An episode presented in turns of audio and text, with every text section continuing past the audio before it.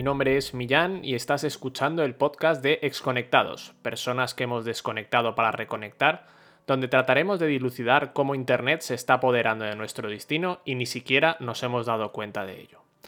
En el día de hoy vamos a hablar de las técnicas e interfaces que tratan de manipular nuestra conducta. Bueno, em, todos sabemos que al final a la hora de diseñar una página web o a la hora de crear una aplicación existen unos diseñadores cuyo objetivo es no solo poner la aplicación bonita o que las funcionalidades sean eh, fáciles de usar, sino que también tratan de mantenernos enganchados al teléfono móvil o a la página web de turno. Esto pasa tanto en la web como en los móviles y también pasa en el contenido que vemos en Internet. Pero bueno, vamos a empezar definiendo lo que es la persuasión. Si buscamos en Internet lo que nos saldría sería la capacidad o habilidad para convencer a una persona mediante razones o argumentos para que piense de una determinada manera o haga cierta cosa.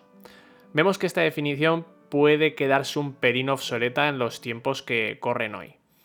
Yo le añadiría capacidad o habilidad para convencer a una persona mediante razones, argumentos o acciones para que piense de una determinada manera o haga cierta cosa.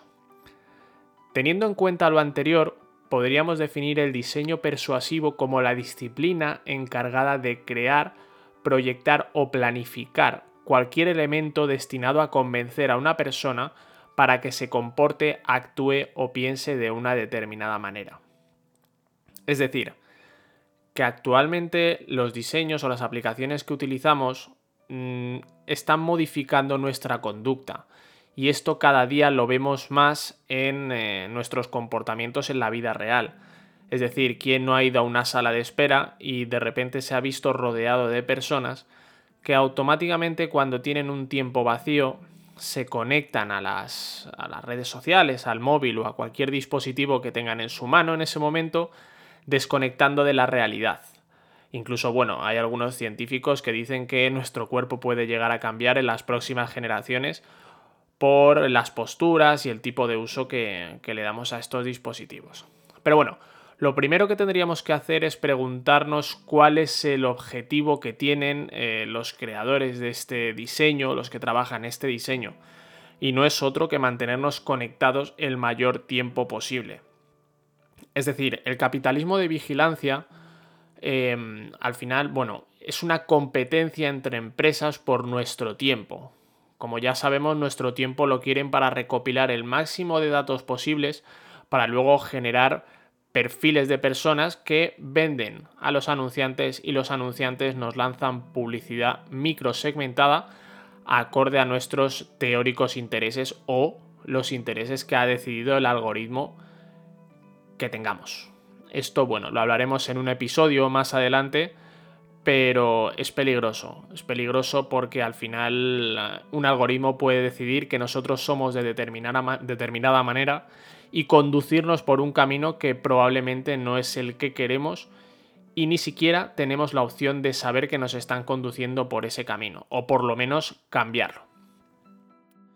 Bueno, ¿dónde empieza todo esto del diseño persuasivo? Evidentemente empieza donde están todas las plataformas de Internet eh, en Silicon Valley. En concreto, en la Universidad de Stanford hay una persona llamada Brian Jeffrey Fogg, que es el director del Laboratorio de Tecnología Persuasiva. Bueno, ya solo por el título o por el nombre podemos saber a lo que se dedican en ese laboratorio por sus clases o por sus manos han pasado gente de reconocido prestigio, como puede ser el creador de Instagram, Mike Krieger. Este es uno de ellos. Os podéis imaginar eh, que ya llevamos mucho tiempo con este tipo de tecnologías y por allí ha podido pasar infinidad de gente que luego no sabemos dónde está trabajando, lo que está haciendo, pero lo que sí sabemos es que lo que han estudiado ahí es la manera de persuadirnos pongo la palabra persuadir entre comillas, mediante el diseño para, bueno, producir en nosotros una determinada conducta. ¿Cuál es el problema de todo esto? Teniendo en cuenta que, bueno, está demostrado que se dedican a generar diseños que nos persuadan, Lo no tan correcto es que cuando nosotros nos bajamos una aplicación, sí que nos piden permiso para utilizar nuestro micrófono, para utilizar eh, bueno, pues, eh, nuestra cámara, para mandarnos notificaciones e incluso nos piden que aceptemos una política de privacidad que seamos honestos. El 99,9% de las personas jamás leen esa política de privacidad. En esa política de privacidad, pues bueno, nos dicen cosas como que, bueno, van a, recabar nuestros datos, para qué los van a usar, que los pueden vender a terceros, etcétera, etcétera. Pero bueno, lo que no nos cuentan o nos dicen es que esos diseños o esas aplicaciones que estamos utilizando utilizan técnicas de persuasión, que yo los llamaría técnicas de manipulación. Pero bueno, vamos a, entenderlo como técnicas de persuasión. Y no estaría de más que nos permitieran dar un consentimiento explícito, es decir, que nos saliera un globo delante que dijera, oye, utilizamos estas técnicas, tú decides si quieres seguir utilizando nuestra aplicación o no. Es evidente que esto no va a salir eh, de las propias plataformas y, bueno, tendría que salir de los reguladores, de los legisladores, el hecho de obligar, igual que obligan a aceptar las políticas de cookies, las políticas de privacidad, pues que obliguen a informar y que el usuario acepte que básicamente va a ser persuadido con estas técnicas. Pero habría que preguntarse por qué no se está regulando este tipo de técnicas y si, por ejemplo, se regula el juego, las apuestas, bueno, los casinos en general. Es decir, el juego se regula, por ejemplo, para que personas menores de edad no puedan entrar, aplicable a las, eh, a las apuestas. Y también, bueno, pues esta regulación lo que hace es limitar un poco las acciones del juego, para no, no, básicamente no aprovecharse del, del consumidor. ¿Por qué no regular también el, el, uso de técnicas persuasivas.